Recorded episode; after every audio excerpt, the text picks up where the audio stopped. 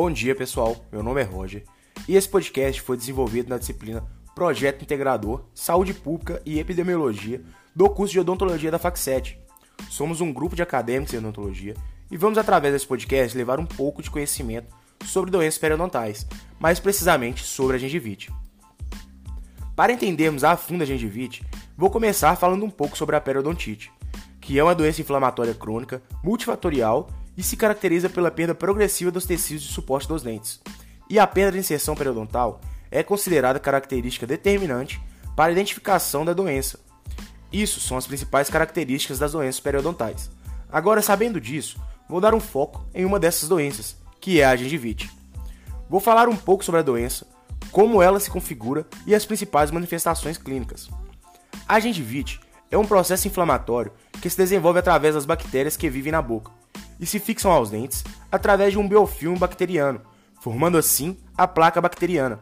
E é uma doença com prognóstico muito simples, pois seus sinais clínicos incluem sangramento dos tecidos gengivais, sem a perda da inserção óssea. Os primeiros sinais são bem evidentes, que se dão desde a alteração da coloração gengival, passando de um tom mais rosado para um mais avermelhado, inchaço e sangramento, até mesmo espontâneo. Na maioria das vezes, não causa dor e pode ou não apresentar um hálito mais forte que o normal. A gengivite é hoje a doença periodontal mais comum que atinge grande parte da população brasileira, podendo afetar qualquer idade e, consequentemente, tornando-se um grande problema de saúde pública. Seu grau de severidade é baixo e ela é uma doença de fácil tratamento.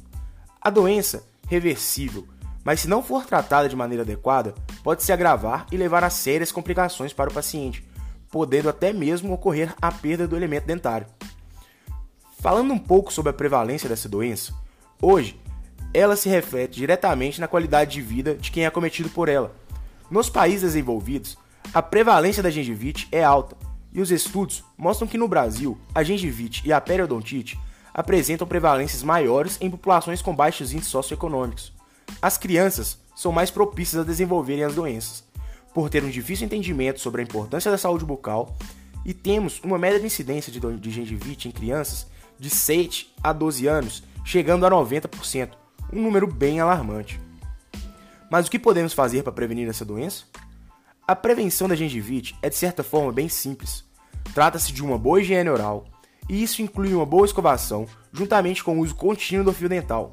Visitar seu dentista periodicamente e não só quando sentir alguma dor ou desconforto, para que assim possa ser realizada as profilaxias, juntamente com o uso do jato de bicarbonato de sódio, visando a desorganização e a remoção daquele biofilme dental. Mas caso essa prevenção não ocorra de uma forma correta e a pessoa acabe acometido por a doença, temos que iniciar prontamente o tratamento, que se baseia em controlar essa formação de biofilme, e isso o dentista, juntamente com o paciente, começa esse tratamento, que vai além da cadeira do consultório, pois o paciente precisa entender que aquele tratamento só terá eficácia se for feito junto com uma boa higiene oral, com a escovação adequada e com o uso do fio dental. Porque se o paciente não se atentar a essas coisas, temos pouco sucesso no tratamento da gengivite. E nesse tratamento profissional, fazemos as devidas limpezas, eliminando os tártaros e as placas bacterianas, que estão causando a inflamação gengival. Com isso, falamos que a gengivite, apesar de ser uma doença com tratamento eficaz, quando compreendido pelo paciente, e é uma doença de certa forma muito simples de prevenção. Mas, essa prevenção seja eficaz, temos sim que nos atentar mais à saúde oral, fazendo a escovação adequada, usar o fio dental continuamente, ir ao dentista ao menos de 6 em 6 meses.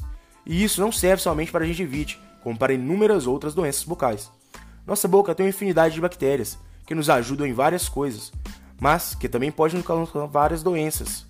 Portanto, temos que ficar atento e buscar cada vez mais informações que nos ajudem a entender tudo o que se passa. Converse com seu dentista, não veja ele somente como um profissional de saúde, mas também como um amigo que está ali para te ajudar no que for necessário.